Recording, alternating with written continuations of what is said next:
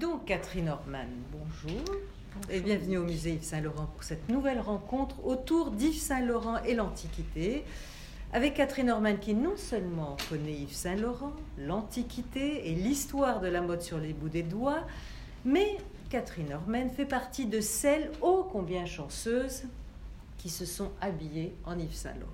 Alors vos amis de la classe de seconde se souviennent encore de votre cafetan rayé, Yves Saint-Laurent rive gauche, qui les rendait envieuses au-delà de tout. 1976. Hein. Ben voilà. Est-ce ce caban qui fut le déclencheur de votre intérêt pour la mode et le textile?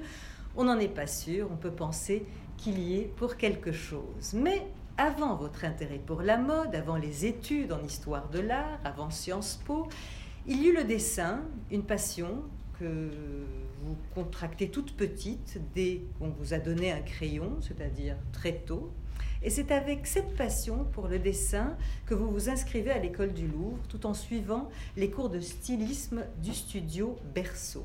Alors au Louvre, vous étiez considéré comme l'artiste de la classe, ce qui, est paradoxalement, ce qui paradoxalement n'était pas très bien vu par les professeurs plus portés sur la théorie et l'histoire que sur la pratique. Et au studio Berceau, en revanche, on vous considère comme l'intellectuel du groupe. Allez comprendre. Alors du coup, c'est toute seule que vous vous formez à l'histoire de la mode. Et pour financer vos études, vous trouvez un emploi auprès du couturier euh, Marc Audibé, qui lançait en 1983 sa griffe personnelle. Alors l'assistante euh, vous êtes l'assistante d'Audibé vous l'accompagnerez dans son travail. Le styliste est à la recherche de nouvelles matières, notamment ces tissus extensibles que l'on n'appelait pas encore le stretch et qu'il a utilisé dès sa première collection. C'est lui qui par la suite sera le fer de lance de cette véritable révolution textile qu'a représenté l'apparition du lycra. En 1988, vous apprenez qu'un musée de la mode est en projet à Marseille mais un vrai musée euh, qui représenterait des expositions monographiques, thématiques et photographiques autour de la mode, qui serait donc considéré comme un art à part entière. Alors il n'est pas question pour vous qu'une telle aventure vous échappe, diplômée de l'école du patrimoine, devenue experte en histoire de la mode, vous êtes la candidate idéale. Vous postulez et le poste vous revient. À vous de mettre en place les structures du musée et d'en constituer les collections. Et en préparant l'ouverture du musée sur la Canebière, vous organisez des expositions hors les murs.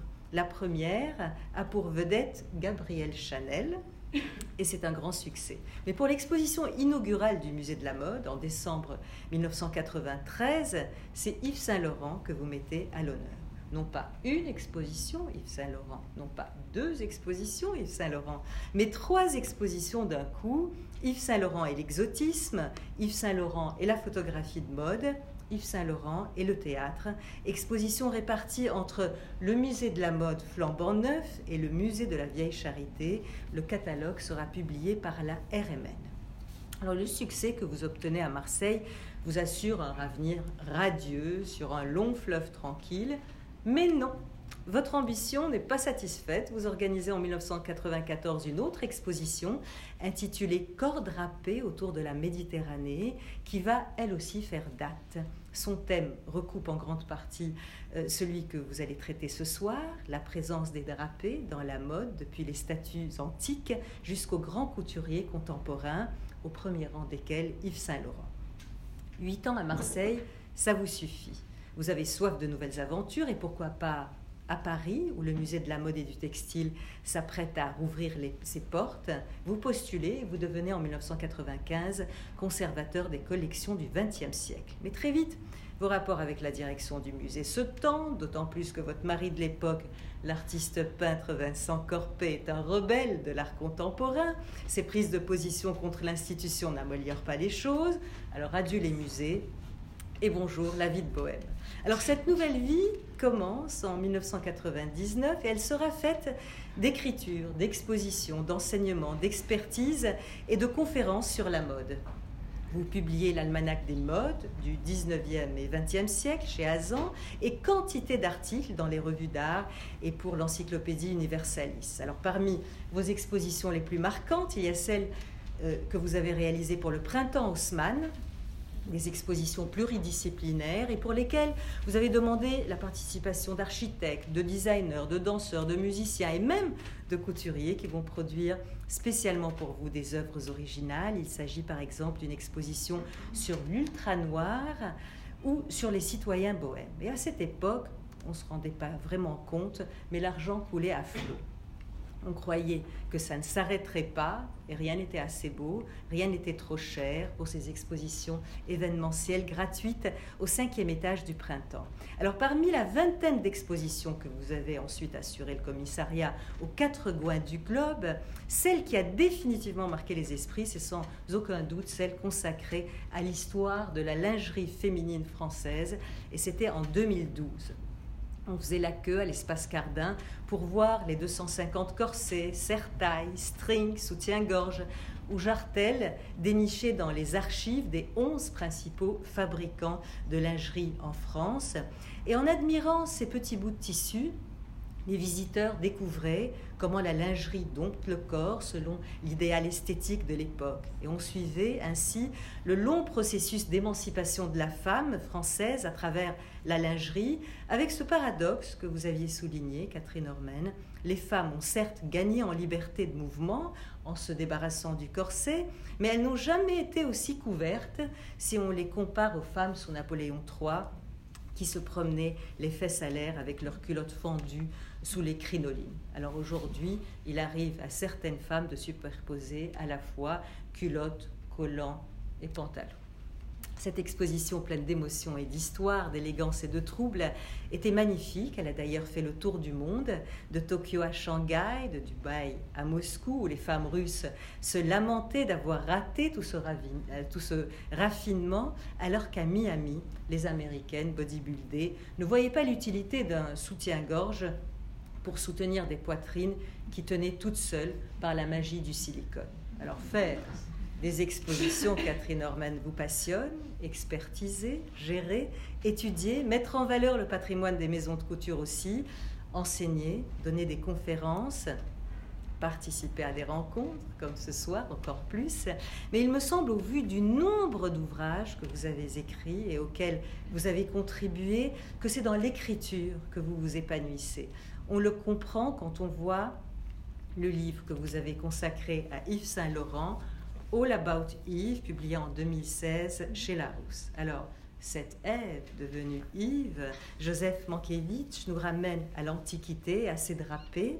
Alors, une première question, Catherine Norman en guise d'introduction. Qu'est-ce que le drapé apporte un habit Est-ce du mouvement, de la liberté, le souffle du vent? Est-ce qu'il a d'abord eu une fonction vestimentaire, ce drapé, ou tout de suite érotique? Tout de suite érotique. Ah bah oui. La question se pose d'emblée.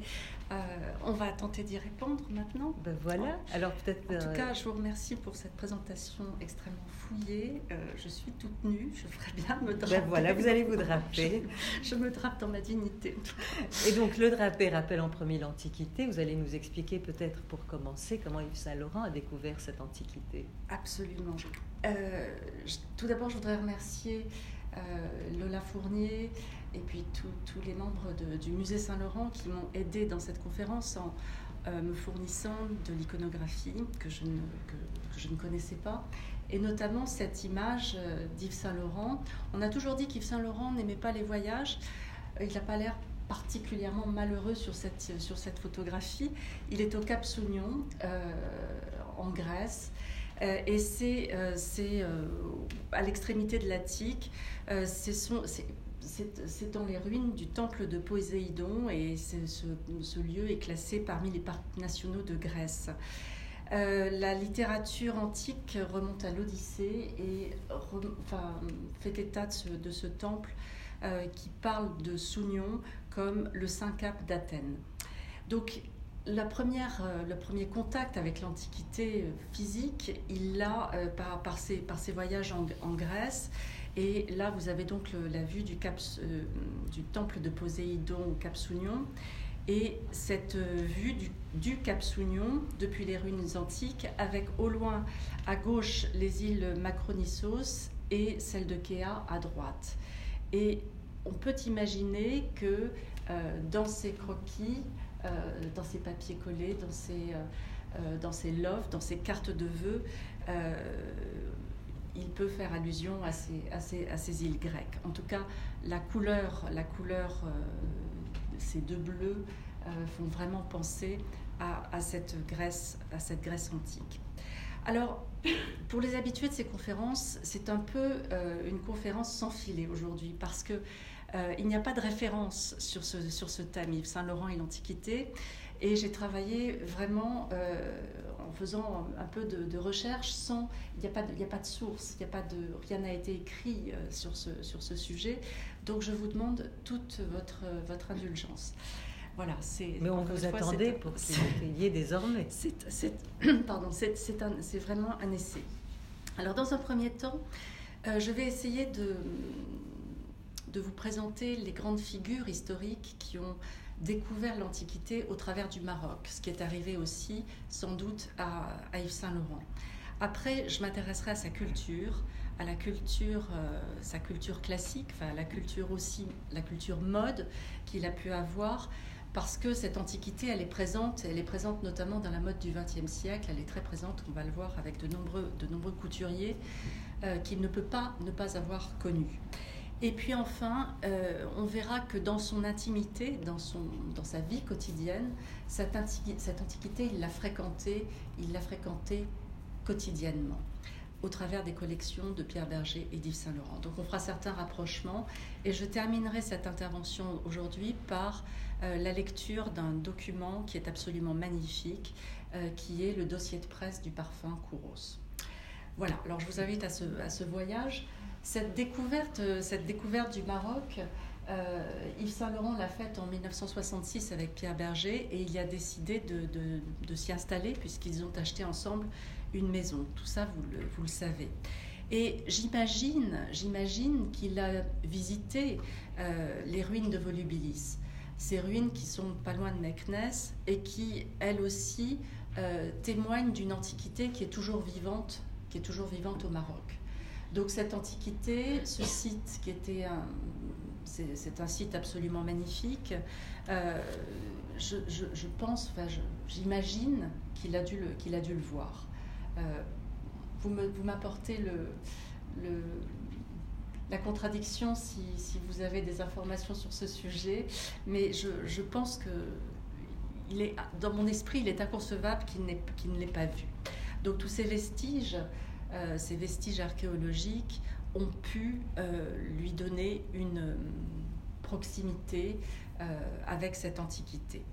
Alors voilà, ça c'est ce qu'on trouve, c'est ce qu'on trouve à Volubilis, tous ces effets. Mais il y, a, il y a chez les artistes un véritable choc à la vision du Maroc, et c'est le choc qu'a connu Delacroix en, 1930, en 1832, euh, quand il accompagne la mission diplomatique française auprès du sultan Abdelrahman. Et au fil du voyage, il va emplir ses carnets de croquis euh, et d'aquarelles. Ça va être pour lui un répertoire inépuisable de formes, de couleurs, qui vont embraser plus tard euh, toutes ces toiles, qui vont ensuite fournir des toiles absolument magnifiques, comme ces femmes d'Alger dans leur appartement en 1834. Et ça, vous pouvez les voir dans l'exposition qui est, qui est consacrée actuellement à Delacroix au Louvre.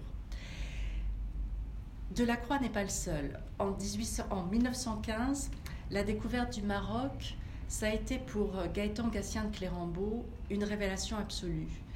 Euh, c'est un étrange personnage que ce, que ce psychiatre qui a eu une double vie, qui a commencé euh, des études d'art et qui a fini par devenir un visionnaire en médecine psychiatrique. Euh, après son suicide, Lacan l'a reconnu comme seul maître à ses yeux. C'est pour vous dire quelle importance il accordait à, Clérambault. Clérambault, c'est la passion de l'étoffe drapée. Et euh, c'est comme ça qu'il va rentrer dans l'histoire. Seule l'étoffe l'intéresse. Ce n'est pas le corps qui est dessous, ce sont les multiples façons de draper l'étoffe. Et ça, c'est ce que nous dit euh, Serge Tisseron, qui va beaucoup travailler sur, euh, sur lui. Euh, il soutenait que Clérambault soutenait qu'il y avait un lien entre la chlamyde, la toge et le burnous, et que c'était une généalogie euh, tout à fait euh, logique et normale. Et on peut éventuellement le, croire quand on regarde euh, les costumes, les costumes berbères. Euh, de, qui, qui, sont présentés, je crois, au musée Saint-Laurent, enfin qui ont été présentés ou qui, qui, qui le sont de manière en rotation, eh bien, ces drapés berbères, enfin ces, costumes berbères, on peut en retrouver des traces dans la création de d'Yves Saint-Laurent, notamment je songe à cette à cette, euh, ces vêtements de rive gauche du printemps-été 1991. Pour moi, il y a une parenté, il y a une filiation dans la manière de draper, dans les couleurs, dans la façon dont le vêtement s'articule sur le corps. Alors, pour parler euh, de la culture d'Yves Saint-Laurent, de cette culture qui est euh, celle de la couture, haute culture, haute couture, on peut revenir à quelqu'un qui a été absolument euh, influencé par l'Antiquité, qui en a fait même, qui a, à tel point qu'elle a été surnommée l'Euclide de la mode, notamment dans les années 20, c'est Madeleine Vionnet. Madeleine Vionnet, avec ses formes au départ géométriques, qui étaient extrêmement euh, euh, rationnelles et qui, étaient avaient un schéma tout à fait géométrique, je ne peux pas dire autre chose, cette, femme a ensuite fait des recherches véritablement au Louvre pour s'inspirer de l'art antique et notamment au travers de cette fameuse robe des petits chevaux, euh, intitulée La robe aux petits chevaux, euh, de l'automne-hiver 1921-1922. Et on va voir que Yves Saint-Laurent a dû connaître cette robe et qu'avec lui, euh, on va retrouver certaines, une certaine parenté avec ces figures rouges qui sont inspirées par la terre cuite de, l'Antiquité. Mais Madeleine Vionnet s'est surtout illustrée au début des années 30 avec ses robes drapées en biais. Elle avait cette, prodigieuse science du, sens du textile et cette façon de draper le textile sur le corps, sur le corps de la femme, avec ces robes qui étaient incroyables, qui n'avaient pas de fermeture, pas de fermeture à glissière, pas de crochet, rien du tout, qui, qui glissaient sur le corps et qui moulaient le corps comme des peaux d'anguille, à tel point que les femmes avaient l'air de statues. Et c'était fait dans des coloris, des coloris euh, beiges qui, faisaient vraiment euh, de la femme une vivante sculpture. Ces, robes mises en scène ici par, des photographes, dramatisées par l'œil du photographe, ici c'est Reutlinger, je ne sais pas si on dit Reutlinger ou Reutlinger, euh, on va en trouver énormément entre 1930 et 1935. Là, c'est une robe en crêpe marocain blanc, et vous voyez que c'était une robe extrêmement complexe à porter. Il fallait que les femmes soient accompagnées de leur femme de chambre pour les revêtir, parce qu'il y avait des torsions à faire sur, euh, sur les épaules, etc., pour que ça ressemble vraiment à une sculpture. Voilà encore un exemple par Horst, c'est toujours une robe de Madeleine Vionnet, et là, la robe la robe qui incite au mouvement, qui est véritablement un mouvement comme une danse, est figée comme un bas-relief, finalement par l'objectif photographique. La robe, la robe est photographiée sans doute par au-dessus, sur la femme est couchée, et ça donne vraiment le sentiment euh, d'un bas-relief hellénistique. Ici, ce n'est pas une robe de Vionnet, c'est une robe de Germaine Lecomte, qui était une couturière euh, assez renommée au début des années 30, et là c'est une robe de 1935, et vous voyez ce même usage du biais, ce même traitement du biais, notamment sur l'encolure devant, ce décolleté euh, bénitier, qui est tout à fait caractéristique euh, des robes du début des années 30. Encore une, illusion, une allusion extrêmement claire à l'Antiquité, avec Paquin, et là c'est une photographie de Onegan Uene, une très célèbre photographie, où on voit encore ces robes à l'antique, ces robes drapées, euh, du, ces robes du soir drapées, extrêmement élégantes et très exigeantes parce que le corps doit être parfait. Euh, il faut porter, euh, il faut, faut vraiment être parfaite pour porter ce, ce, type de robe. Là, ce sont des robes de Lucien Lelon de 1935. ici, je crois que c'est une robe d'Augusta Bernard. Mmh. Augusta Bernard, qui était une, une créatrice de mode euh, dont on a oublié un peu l'existence aujourd'hui, mais qui euh, avait une très très bonne réputation dans les années 30. Et c'est une robe toujours du début des années 30, toujours avec ce même euh, décolleté drapé sur le devant. Encore Augusta Bernard en 1934. Et vous voyez la sobriété, l'élégance, la perfection de ces robes on a rarement fait mieux depuis, à Paris Saint-Laurent, dans la pureté et la sobriété.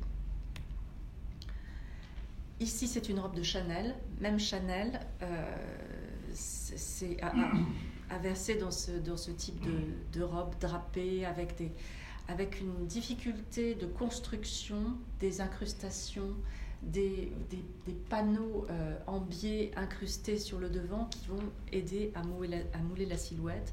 Et là, c'est une robe qui est publiée dans L'Art et la Mode en 1936.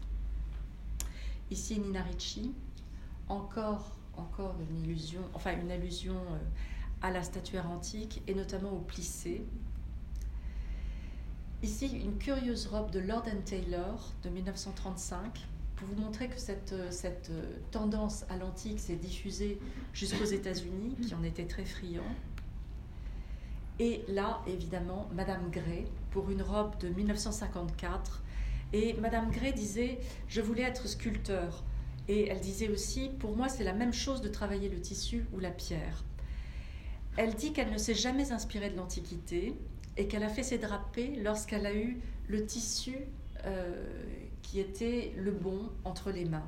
Donc un, jersey de soie, un jersey de soie. Et il faut savoir que chacun des plis euh, de ce type de robe, la profondeur des plis est de 7 cm à chaque fois. Donc il y a énormément, il y a une très très grande quantité de tissu sur, sur ce type de robe. Et puis Yves Saint Laurent. Alors, ce sont des robes que l'on peut voir dans l'exposition actuelle, il me semble, n'est-ce pas? Euh, une robe en jersey de soie, euh, non, une, robe du soir du printemps-été 1973 à gauche et une robe en jersey de soie du printemps-été 2002 en mousseline de soie. Euh, ça s'inspire du costume grec ou du costume romain et c'est une toge qui est repensée pour ces robes de, de, de qui confèrent à leurs propriétaires un caractère sculptural.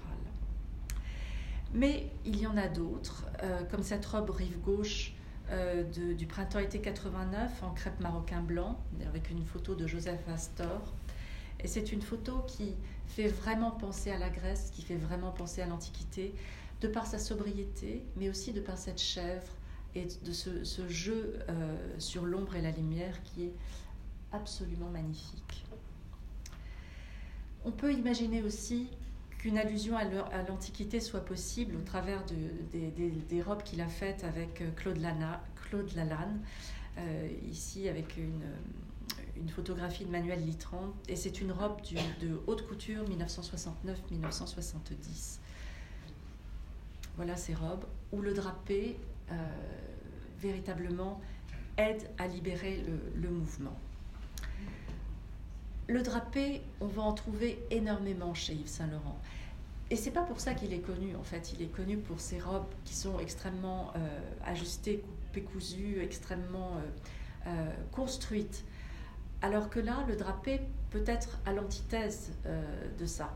Or, on va voir dans ces robes se mélanger différentes sources d'influence, c'est-à-dire à la fois l'Antiquité, mais aussi le drapé de l'Inde, enfin la façon dont, dont, les saris s'enroulent, dont le tissu s'enroule autour du corps.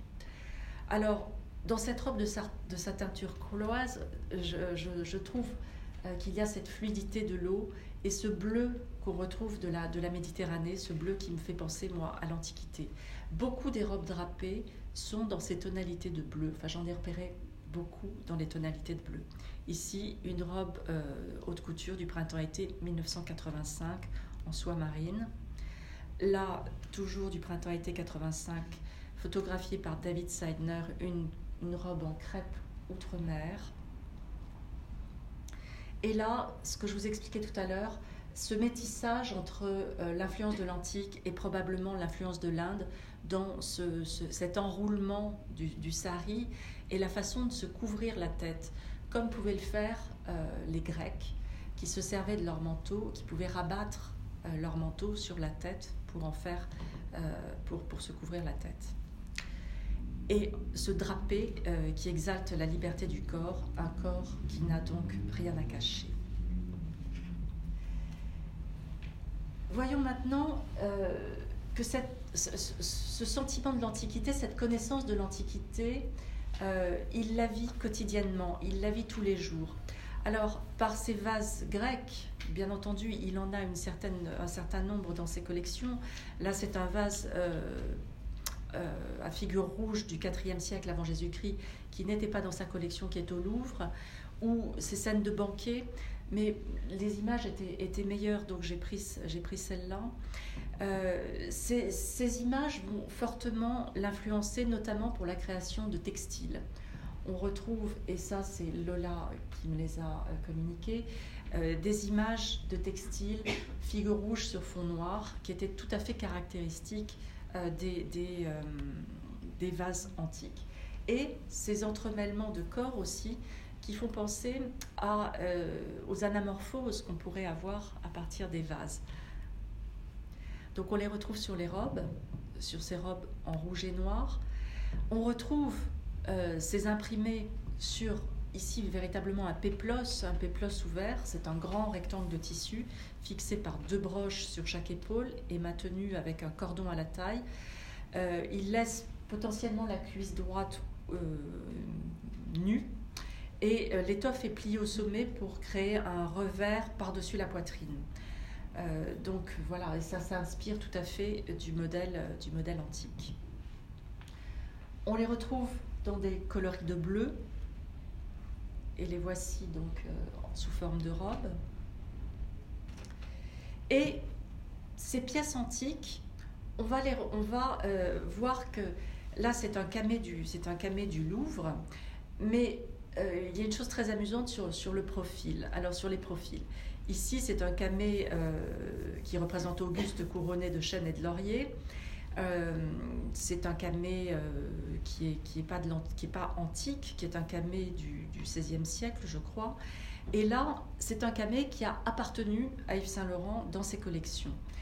Et observez euh, le profil qu'on va voir sur ces papiers découpés. Ce profil est tout à fait tiré de ces profils grecs, mais aussi de certaines œuvres dont il avait la jouissance tous les jours comme ce magnifique profil de Théodore Géricault, cette tête de jeune garçon de profil qui date de 1815-1817. Ce, profil, il est tout à fait obsédant. On va le retrouver sur beaucoup de ces papiers, de ces papiers collés, qui évoquent à la fois les profils des camés, mais aussi donc euh, les profils de ce, de ce tableau de Géricault. Regardez-le, c'est vraiment extrêmement graphique et on l'a. Euh, ce sont les cartes de vœux, ça, n'est-ce pas? C'est des papiers collés.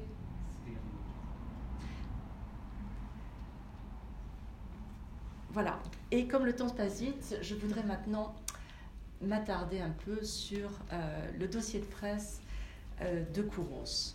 Kouros, c'est la quintessence de l'Antiquité. C'est un parfum et c'est un, c'est un ouvrage extrêmement poétique aussi bien pour, euh, pour le graphisme, on va détailler ensemble, que pour les écrits. Et puis finalement aussi pour le jeu, parce que euh, c'est un tout, et pour moi c'est une des œuvres les plus complètes euh, d'Yves Saint-Laurent.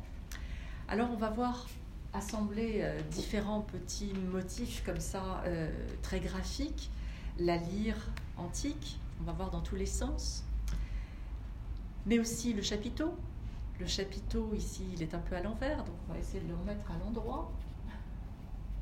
Mais finalement, il est mieux à l'envers. Chapiteau, la cruche, les vases grecs, les vases en papier découpé, le jeu sur la symétrie, le jeu sur les couleurs aussi, ces couleurs qui sont récurrentes, ce bleu, bleu outre-mer et ce bleu euh, turquoise, euh, ces assemblages qui sont tout à fait étonnants et qui vont de plus en plus vers l'abstraction. Enfin là, j'ai essayé de les, de les classer euh, vers, vers l'abstraction. Donc, éléments d'architecture qu'on va retrouver dans tous, ces, dans tous ces papiers découpés. Et il avait dans ses collections des éléments d'architecture comme cette colonne.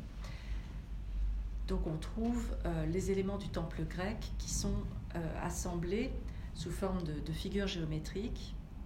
Et là, un sentiment tout à fait extraordinaire sur ce, sur ce papier découpé ici. Euh, c'est des gouaches ou c'est des papiers découpés? C'est des papiers découpés. Euh, il y a un sentiment de lumière qui est tout à fait extraordinaire, un sentiment de, de vide, d'air qui passe et d'une lumière très intense grâce aux ombres portées euh, qui sont au sol. Et ce sentiment, ce sentiment de lumière, d'espace, de vide, cette exploration qui est presque une exploration métaphysique, on va la retrouver dans la peinture de De Chirico. Alors, ce n'est pas forcément les bonnes, les bonnes images que je vous présente là, mais en tout cas, sachez qu'il avait dans ses collections ce tableau, Il Ritornante de 1918, euh, qui était un tableau qui avait été acheté par Jacques Doucet en 1925 et euh, qui allie des souvenirs qui lui sont propres, les souvenirs de, de, euh, d'une enfance familière, à des choses qui sont totalement d'un autre ordre. Alors Jean Clair, là-dessus, dans, dans, un de ses textes célèbres, a parlé des trois ordres de la mémoire. Alors je me souviens plus vraiment quels sont ces, ces ordres, je ne voudrais pas dire de bêtises, mais il s'agit euh, grosso modo de la mémoire, euh, la mémoire qu'un individu peut avoir jusqu'à l'enfance, mémoire euh, des objets familiers. Et puis ensuite, il y a une mémoire culturelle, une mémoire qui, rapporte, qui se rapporte à l'histoire, l'histoire de l'Antiquité.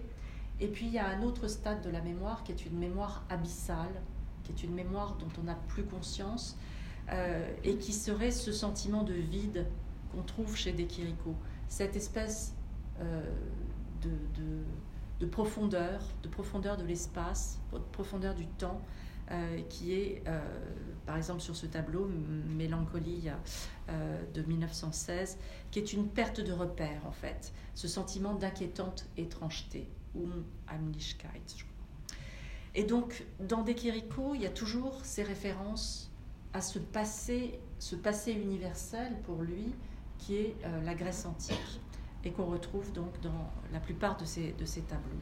Ici sur la Piazza d'Italie, qui a été peint entre 1909 et 1919. Et cette antiquité, cette Grèce antique, euh, Yves Saint-Laurent et Pierre Berger la fréquentent tous les jours. Ils l'ont dans leur collection, ils l'ont sous forme euh, de ces bustes d'éphèbes. Euh, ils l'ont sous les formes de témoignages du, de, la Renaissance, de ces bustes de, la Renaissance ou euh, de, ce, torse de Mercure, par exemple, qui est du 1er siècle après Jésus-Christ. Ces torses d'athlètes en marbre, comment n'ont-ils pas pu influencer la création de, de Kouros? Moi, je, suis persuadée qu'il y a une proximité euh, très grande. Et voilà, voilà euh, le kouros qui apparaît, ce kouros euh, qui se développe sous forme donc d'un éphab, un peu à la manière des papiers collés de Matisse, avec les mêmes couleurs. cet éphèbe qui se, qui se on va, je vais, je vais vous raconter l'histoire après. Euh, voilà, ça c'est encore euh, les contrariétés du penseur de 1915 de, de, où les choses s'entremêlent comme sur les dessins, euh, comme sur ces papiers collés d'Yves Saint-Laurent. Ici, une colombe, colombe bien entendu qui fait référence peut-être à Matisse, papier de coller. Et voilà ce fameux livret Kouros, qui est une pure merveille. Alors encore une fois, merci à, Lola de m'avoir communiqué ce, livret. Malheureusement, vous ne pouvez pas lire euh, ce qui est écrit, donc je vais me charger de le faire pour vous. J'espère que je ne vais pas vous ennuyer ou vous endormir, parce que le texte est tellement magnifique qu'il faut absolument le, le partager. Alors, kouros, ça vient du grec, ça veut dire statue archaïque représentant un jeune homme. Le dieu jaillit d'une fleur d'écume plonge dans la mer, la mer bleue de bleu de la Méditerranée, l'eau grecque. L'eau bleue de la Méditerranée, entre la mer Égée et la mer Ionienne, aux profondeurs bleu marines et aux surfaces azuréennes. Couronné de soleil, il ressuscite. Il nage vers le rivage. Il touche le sable et devient homme. Un halo de lumière autour de sa tête. Et son corps et son torse et ses membres, sous le jour brûlant de l'été, le ciel céruléen sans nuages que la poudre de marbre dresse son émouvante grandeur bientôt multipliée le long des îles et des côtes sauvages, surplombant les grandes falaises et les gouffres. Il marche lentement vers le rivage, puis, fou de liberté, avant de rejoindre le socle qui l'attend pour l'ériger dans la pérennité de sa splendeur, il danse. Un instant, porté par la brise légère.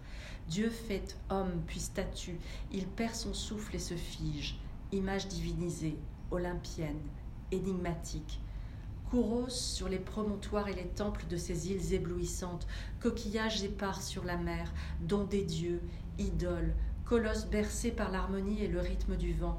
Il fait s'effriter le bronze et le marbre de Paros, illumine les fêtes pantéliques, les temples, les acropoles, les palais, les portiques, les longues galeries, les lignes de colonnades sans fin.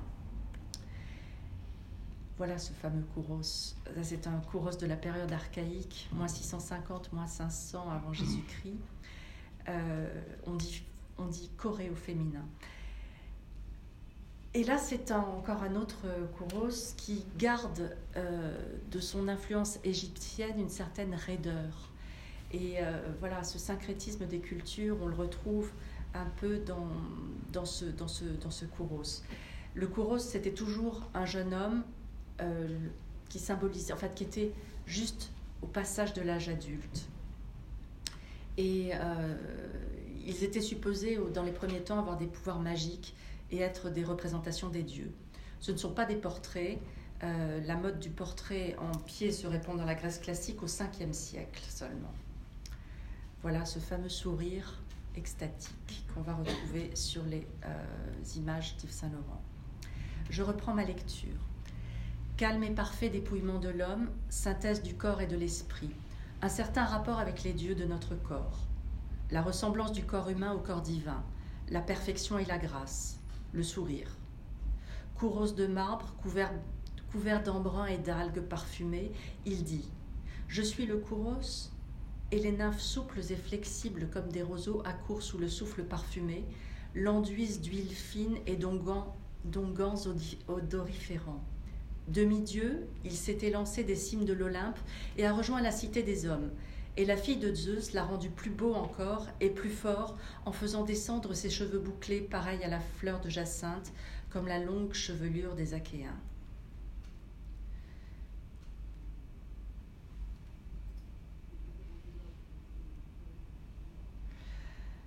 Dans les bois de cèdre odorant, à l'odeur persistante, sous le feuillage sombre et noir des oliviers sauvages, des bosquets de lauriers et des perspectives au grand cyprès, sous la pleine lune, la pleine lune de la nuit grecque. Et les éclats d'étoiles parmi les hibiscus et le mimosa, le parfum ambré des broussailles, j'ai vu le pâtre et ses membres qui brillaient s'idéaliser comme, comme ceux d'un dieu vivant, d'un dieu vaillant, statufié au sourire énigmatique et à la longue chevelure bouclée glissant le long de son cou telle l'ombre d'Agamemnon derrière la porte des lions de l'acropole de Mycène et de ses vertiges.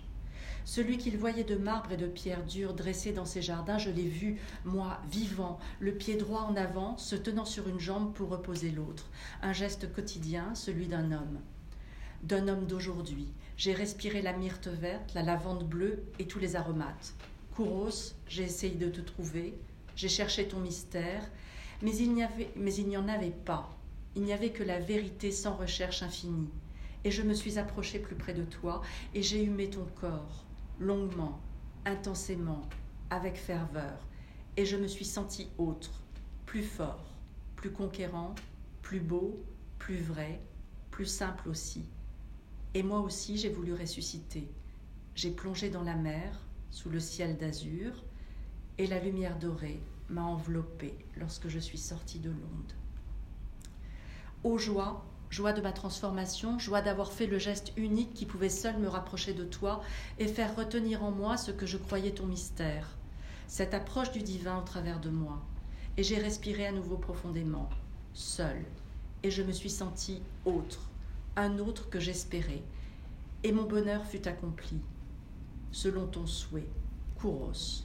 Ta statue n'était pas pareille aux autres, elle m'avait parlé alors j'ai entendu, moi aussi, ta voix, la voix du Kouros, et cette voix me disait Les dieux ont leur parfum. Voilà, je vous remercie pour votre attention. Alors, euh, effectivement, quand vous avez dit que le drapé euh, a traversé euh, les collections d'Yves Saint-Laurent, mais qu'on ne le connaissait pas pour cela, on le connaissait pour autre chose, pour des coupes beaucoup plus structurées. structurées. Effectivement, comment vous expliquez cela? J'explique que le drapé est peut-être plus difficile à porter aujourd'hui, enfin dans le monde contemporain. Et ce que, ce que ce qu'Yves Saint-Laurent a établi en 10 ans entre 1965 et 1975, c'est toute la garde-robe euh, de la femme moderne, de la femme contemporaine, qui a été empruntée au vestiaire masculin. Il a donné à la femme la possibilité euh, de porter les mêmes vêtements que, les hommes. Et parmi ces vêtements, il n'y avait pas euh, de vêtements drapés. Ces vêtements drapés, traditionnellement, ce sont les robes du soir, ce sont les robes qui euh, comme on l'a vu dans les robes des années 30, magnifie le corps, le, sublime, le, euh, le, dévoile aussi. Le drapé joue à voiler, masquer et souligner, et au contraire euh, révéler le corps de la femme. Donc peut-être est-ce pour cette raison que les drapés d'Yves Saint-Laurent sont moins connus que son smoking ou que c'est ailleurs effectivement, c'est quelque chose qui a traversé les collections. Est-ce qu'il y a eu une période particulière où il y a eu euh, beaucoup de drapés Il y a eu cette inspiration euh, de l'antique? C'est pas à moi qu'il faut poser la question. Je pense qu'il y a des personnes plus qualifiées dans cette salle pour répondre à cette question. Je pense pas, moi, je, de ce que j'en sais, en tout cas, il y en a vraiment tout au long. Il y en a tout le temps. De, de sa carrière jusqu'à la dernière collection. Et, toujours avec ces couleurs. C'est que justement la dernière collection, vous savez, Yves Saint Laurent ferme sa maison en 2002. Euh, une dernière, un dernier défi rétrospectif est fait donc son Pompidou euh, en janvier 2002. Euh, et en fait, il présente aussi sa dernière collection à cette occasion-là. Et elle est quasiment entièrement, je crois qu'il y a quelques modèles en plus, mais c'est quasiment entièrement des robes de mousseline telles que vous avez vu, que Catherine a, a présenté tout à l'heure mais, Voilà, mais comme vous le rappeliez, qui tiennent autant d'antiquité gréco-romaine que de l'Inde classique. C'est vraiment un sacrétisme culturel. Mais ça, c'est le propre du créateur de mode qui absorbe différentes sources d'inspiration et qui, euh, qui, qui, qui, définit tout à fait autre chose. Mais hmm. eh effectivement, les constantes, c'est la couleur. C'est cet ocre, c'est cette bleue, c'est ce doré, c'est c'est ce blanc effectivement euh, euh, révélé. Vous venez de nous dire que l'Antiquité s'exprime aussi dans les parfums. Et ce, ce parfum-là, avec quelle odeur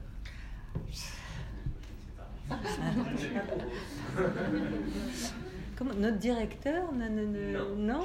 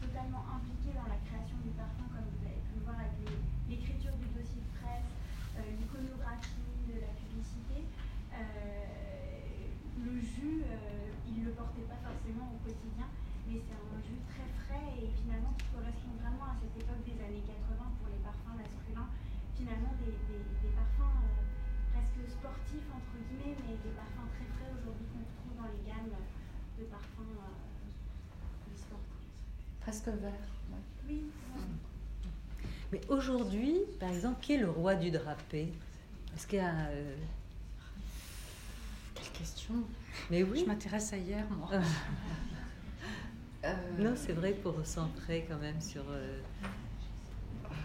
je suis dans Yves Saint Laurent, je ne vais pas parler de quelqu'un d'autre, je ne sais pas. Non, mais est-ce que c'est quelque chose qui revient? Est-ce que c'est quelque chose de ça complètement toujours, Ça a toujours existé, c'est toujours une fascination de toute façon. Euh, draper, draper, tout le monde se drape. Tout le monde se drape, tout le monde a un châle, tout le monde a un foulard. Euh, et, c'est un, un, geste qui est un geste primaire, élémentaire, enfin c'est un geste ancestral de se draper. On drape une écharpe. Regardez, actuellement, euh, bon là nous sommes en été, mais en hiver, la rue, toutes les femmes se promènent avec des écharpes énormes qui sont comme des fraises presque. qui ont une importance gigantesque, qui sont des écharpes, qui sont drapées. Alors comment ça s'appelle? Comment ça s'appelle? Euh, Non, non, non. Non, ça. Euh, euh, non. Comment ça s'appelle Non, ça c'est la matière. ça a un nom. Non, on, les tricote, c'est comme un grand cercle en fait. les snoods, voilà, un snood. Un snood. C'est snood, bah, c'est. mais oui, mais on se drape dans un snood. On se drape, même si c'est euh, quelque chose qui est fermé, qui est clos, euh, on se drape dedans.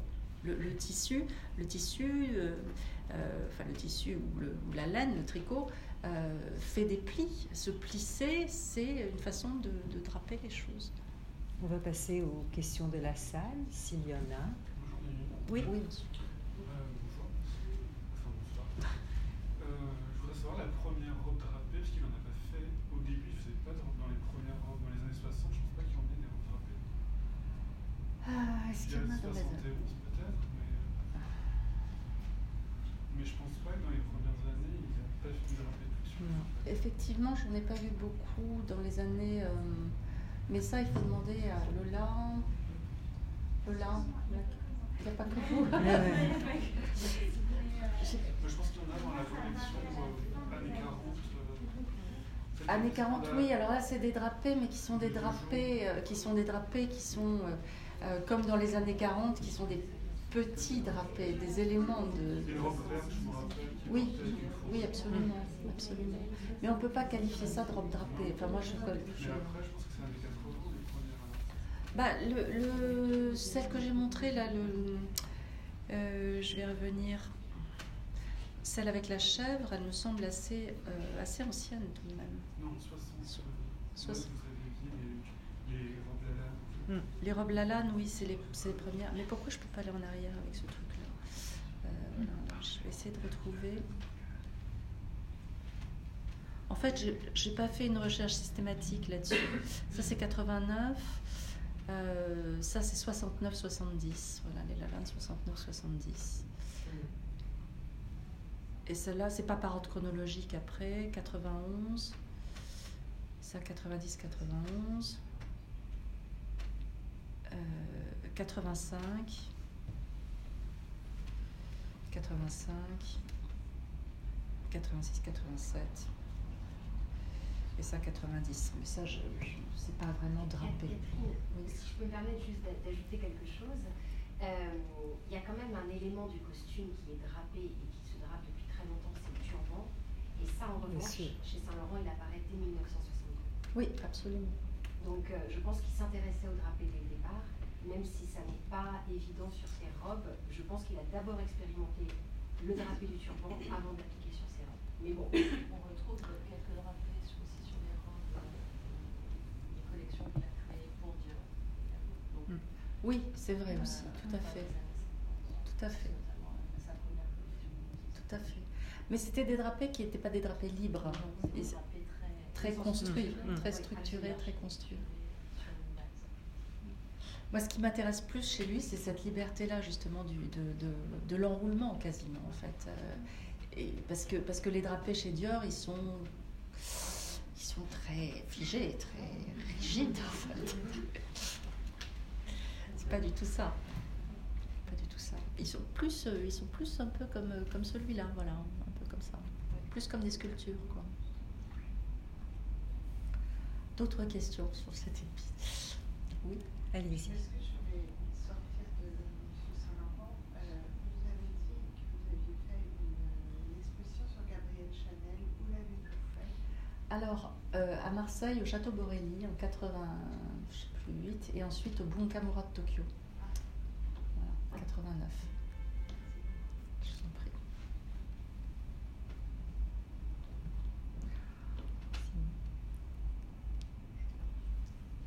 On a tout dit Bah dis donc. Alors moi j'ai des annonces à faire avant de nous quitter. Vous savez que c'est la nuit euh, européenne des musées ce week-end, donc euh, du vendredi 18. Ah, la nuit, effectivement, c'est le samedi 19, mais euh, à l'occasion, effectivement, de cette nuit, le musée sort exceptionnellement de ses réserves du vendredi 18 au dimanche 20, une sélection de sept costumes de music hall revisités, réalisés par Yves Saint-Laurent pour Zizi Jean-Mer. Donc, je n'ai pas l'impression qu'il y a du drapé mais quand même, c'est très beau. Euh, ce, sont, ce sont de véritables prouesses techniques, je dois dire, et avec des strass, des paillettes, des plumes. Oui, non, j'ai oublié de dire une chose essentielle. Oui, mais laissez-moi terminer juste sur Zizi Jean-Mère. Alors là, elles sont installées ces robes dans tout le parcours de musée et ça va être formidable. Donc je vous invite à venir les voir et l'entrée sera gratuite, effectivement uniquement le samedi 19 euh, mai de 19h à minuit. Je vous laisse ajouter ce que vous voulez avant de continuer. Non, ce que, ce que je voulais... Euh, j'ai une chose qui me saute à l'esprit maintenant, c'est la fréquentation de toutes ces œuvres d'art, la culture d'Yves Saint-Laurent, euh, ça lui a donné une capacité à avoir un sens des proportions tout à fait extraordinaire. Et ça, chez Saint-Laurent, il n'y a jamais, jamais une erreur de proportion. Dans l'art grec, il n'y a jamais une erreur de proportion. Le nombre d'or, là, tout ça. Et je pense que cette, cette habitude, cette vision, cet œil qu'il avait, cet œil d'artiste qu'il avait, euh, véritablement à guider toute sa création tout, tout au long de sa vie. Voilà, j'ai fini. Bien sûr. Et pour les costumes de Zizi Jean-Mer, c'était formidable. Aussi, les proportions étaient maintenues. Alors, Yves Saint-Laurent, vous vous souvenez, nous a quittés il y a dix ans, c'était le 1er juin 2008, et le musée lui rend euh, hommage avec une présentation inédite dans cette salle de ses dessins de jeunesse. Vous verrez vraiment une soixantaine d'œuvres du 29 mai au 9 septembre. Et franchement, c'est d'une émotion particulière. Alors, surtout ces toutes premières illustrations de mode.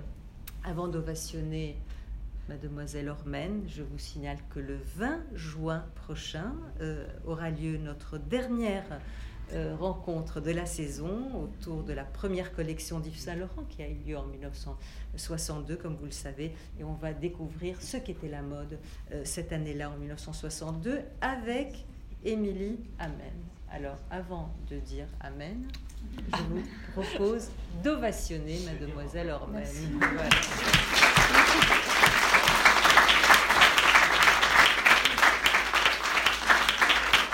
Alors, avant de nous quitter, sachez que All About Eve est en vente à la librairie. Si vous voulez vous le faire dédicacer par Catherine, elle est là pour ça aussi. Il n'y a pas d'antiquité dedans. Il n'y a pas d'antiquité dedans, mais pour la prochaine édition, il y en aura. Vous m'avez promis. Promis. Voilà. Merci. Merci beaucoup.